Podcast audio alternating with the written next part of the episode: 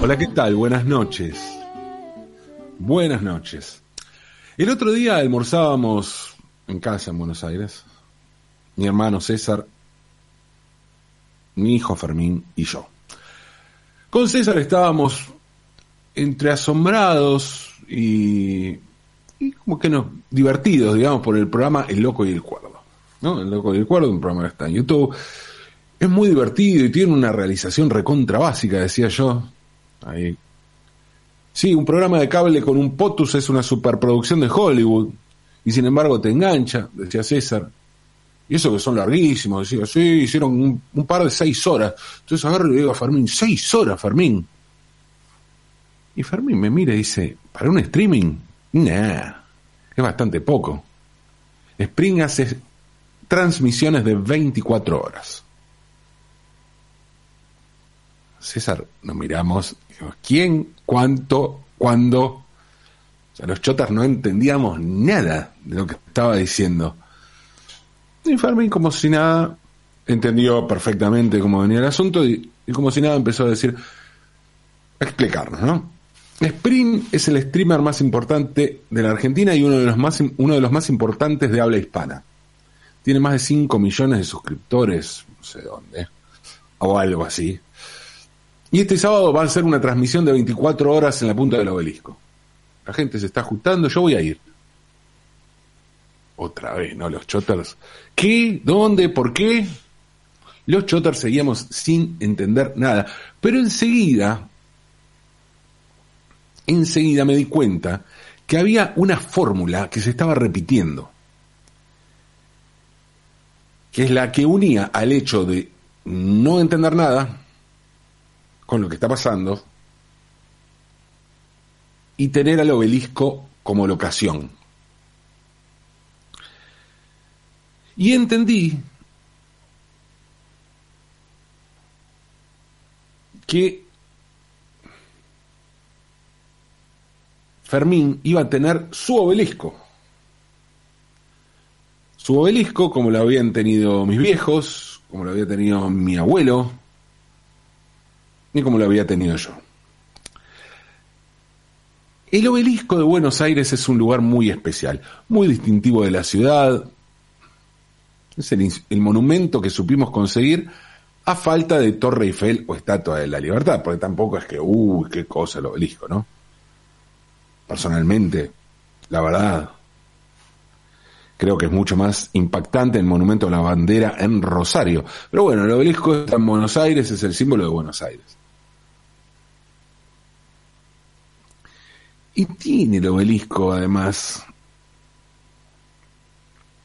algo como que eso es el significado de los obeliscos, tener unas marcas, marcas geográficas muy precisas, indelebles, tatuajes de la ciudad, que marcan direcciones. Roma se refundó sobre obeliscos que iban a generar el trazado de la ciudad desde el siglo XVI hasta varios siglos después. Y el obelisco es el centro de Buenos Aires, es el corazón apuñalado de la ciudad del tango, es el pene erecto del machito porteño canchero y universalizador de una arrogancia que pasó a ser argentina pero nació porteña. El obelisco es el lugar para festejar, para celebrar, para marchar, para concentrarse, para protestar, para escuchar música para millones, para juntarse, para juntarnos. En 1988 salió el disco Todos al Obelisco, que fue el único álbum de una banda llamada Todos al Obelisco. Todos al Obelisco, la banda fue pionera del reggae en la Argentina y tomó, para hacer un ritmo jamaiquino, pero que ya estaba tomando la impronta de cada uno de los lugares, de los muchos lugares en el mundo donde se estaba haciendo reggae, como pasó con el blues, con el rock, tantos otros, Todos al obelisco, pionero del rey en la Argentina, tomó un nombre porteñísimo, y no solo por el ícono porteño que nombra, sino por la expresión porteña. Decir todos al obelisco es aludir a la posibilidad de conseguir una victoria heroica, un triunfo fenomenal, pero además de ese poder de concentración como lugar emblemático, reconocible, el obelisco también genera fantasías por su forma, más allá de su condición de punto de encuentro. Hay un obelisco del arte, del espectáculo, de la comunicación, de lo performático.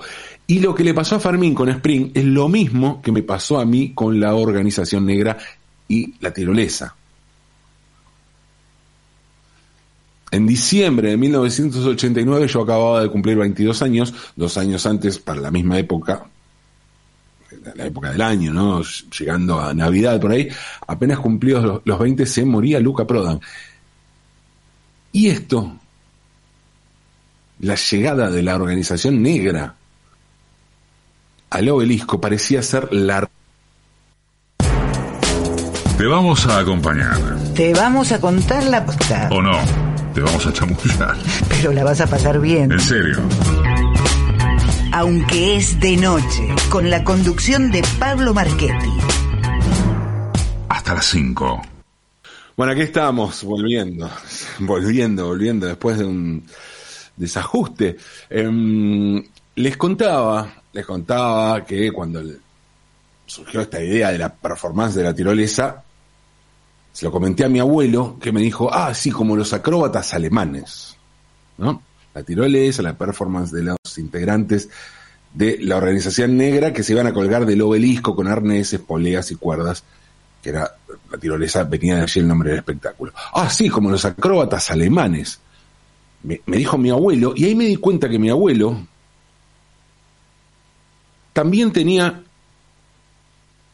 su propio obelisco su propio obelisco, que era el de los acróbatas alemanes que en 1952 cruzaron las alturas de Buenos Aires por la 9 de julio en cuerdas que iban del obelisco a algunos edificios de Carlos Pellegrini y allí se juntó un montón de gente para verlos, entre ellos mi abuelo, mi abuela, mi mamá y mi tía, que viajaron desde Valentina Alcina al centro.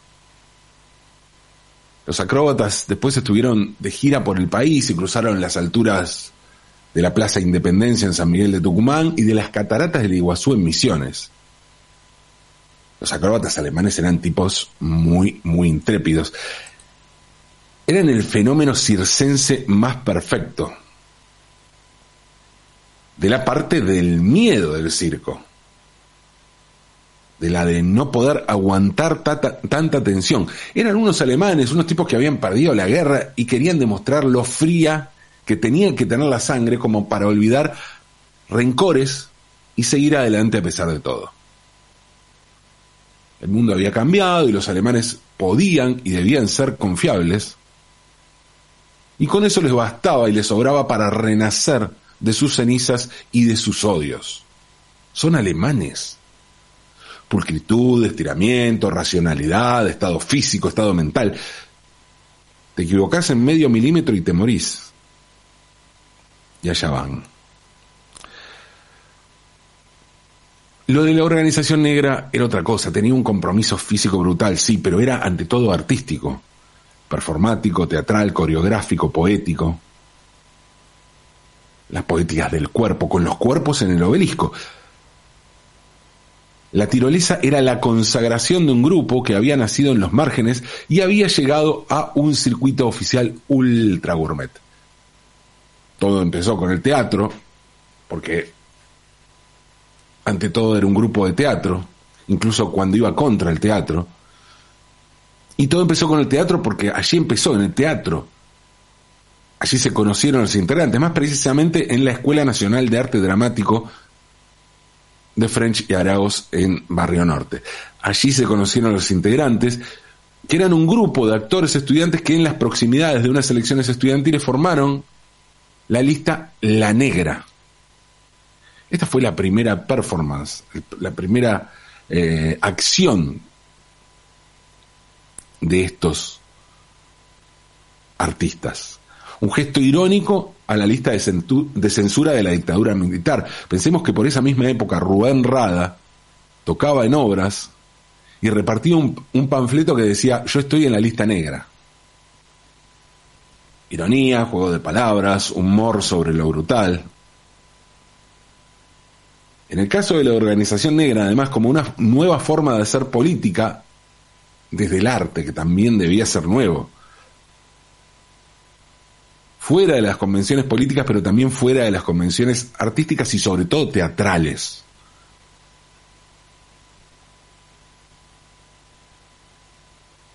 En ese mismo año de esas elecciones, varios de, los integrantes viajaron a Córdoba, a Córdoba para asistir a la primera edición del Festival Latinoamericano de Teatro y vieron a la Fura del Baus.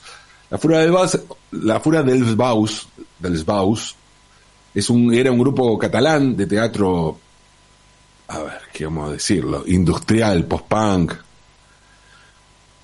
Como sea, la forma de definirlos tiene que ver con el rock experimental y no con el teatro y la estaban rompiendo como Nick Cave, como los Pixies, como los Sonic Youth, ¿no? Por decir algo. El mismo año que vieron a la Fura del Baus en Córdoba, también vieron la producción del teatrista polaco Tadeusz Kantor en el Teatro San Martín en Buenos Aires, y con ese cóctel, con esa data, y mucho de lo que estaba sucediendo aquí, con grandes maestros, con una escena incipiente, con ese cóctel formaron la organización negra y empezaron a hacer intervenciones callejeras sorpresivas para impactar a la gente en la calle. Lo que les decía, acciones, performance. Algunas eran pesadas, además, explosiones, simulacros de fusilamientos, temas que hoy serían completamente imposible de abordar sin riesgo. Cuando no, el riesgo siempre de la cancelación, ¿no? Porque es un riesgo tanto para las relaciones, para las reacciones discursivas, como por las reacciones reales, físicas, en el momento que se producen ese tipo de acciones, imaginen, ¿no? Simular tiroteos. Después de varias acciones callejeras en distintos puntos de la ciudad, en 1987 estrenaron Work, pero no con W como work, trabajo en, en inglés, sino como juego de palabras con, con eso que era UORC, una sigla, Teatro de Operaciones, que fue su primera obra en un lugar cerrado,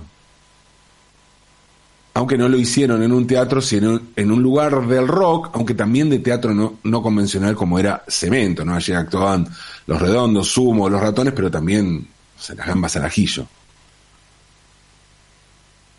Estuvieron dos años en Cemento, fueron teloneros de Sumo, de allí pasaron al circuito oficial más experimental, que fue el Centro Cultural Recoleta, donde hicieron varias obras y allí montaron la primera versión de La Tironesa, que era una obra para seis performers, seis performers, dos músicos y cuatro chanchos.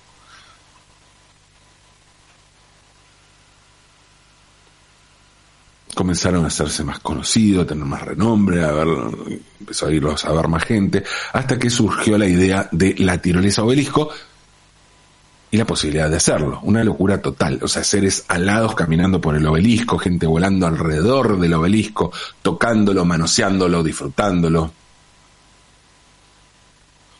Los directores de aquel espectáculo fueron Pichón Baldino y Manuel Armelo. Uno de los seres alados que bajaba por el obelisco desde la punta era Dickie James, fundador de Fuerza Bruta que con Pichón Baldino habían fundado De la Guarda. La música era de Gaby Kerpel, las luces de Sandro Pujía y Eddie Pam- Pamplín, Pampín, perdón, Eddie Pampín, y la producción ejecutiva de Dolores Dolber y Liliana Hinitman. Porque aquello duró poco tiempo, ocho años, la organización negra, pero de allí surgieron muchas propuestas artísticas que inclusive llegaron a ser hasta más masivas, como pasó con Divididos o las pelotas después de Sumo. Pero estábamos en el obelisco y el obelisco puede ser un símbolo porteño y hasta, hasta nacional, pero esta performance hay que entenderla también dentro de un contexto social ineludible, que es la caída del muro de Berlín apenas un par de meses antes. De repente ningún muro, ninguna construcción, ninguna certeza parecía ser tal, y mucho menos sagrada o inmaculada. Y encima todo pasaba en Alemania, el mismo lugar de donde eran aquellos acróbatas que en 1952 le habían dado el obelisco a mi abuelo.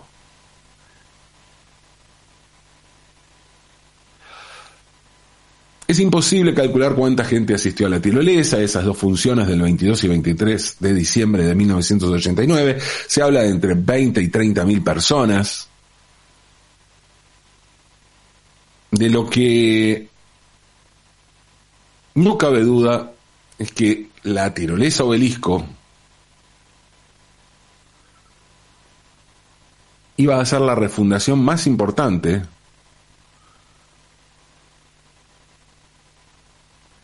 que iba a tener para toda una generación el imaginario de uno de los símbolos máximos de esta ciudad bendita, maldita, de la furia, o como quieran llamarla, que es la ciudad de Buenos Aires.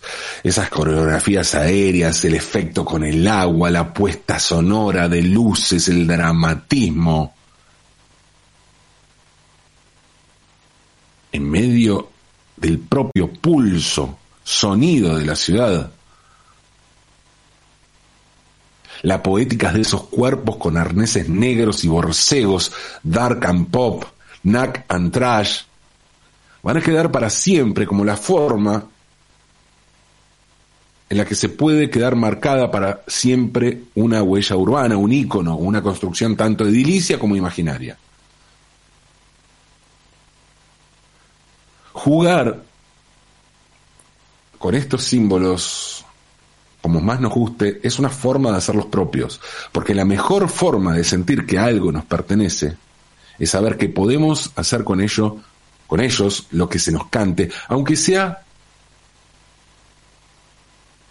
pisándolos.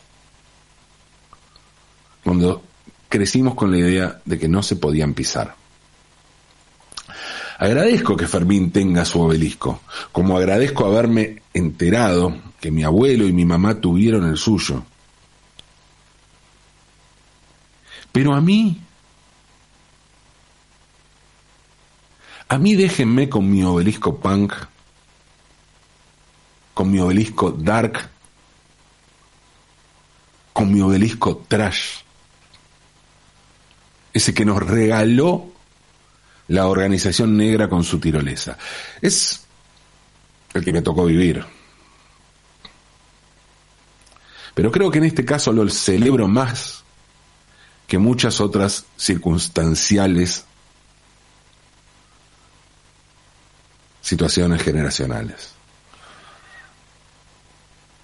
En serio, les juro que me gusta más, que en este caso creo que todo obelisco pasado fue mejor.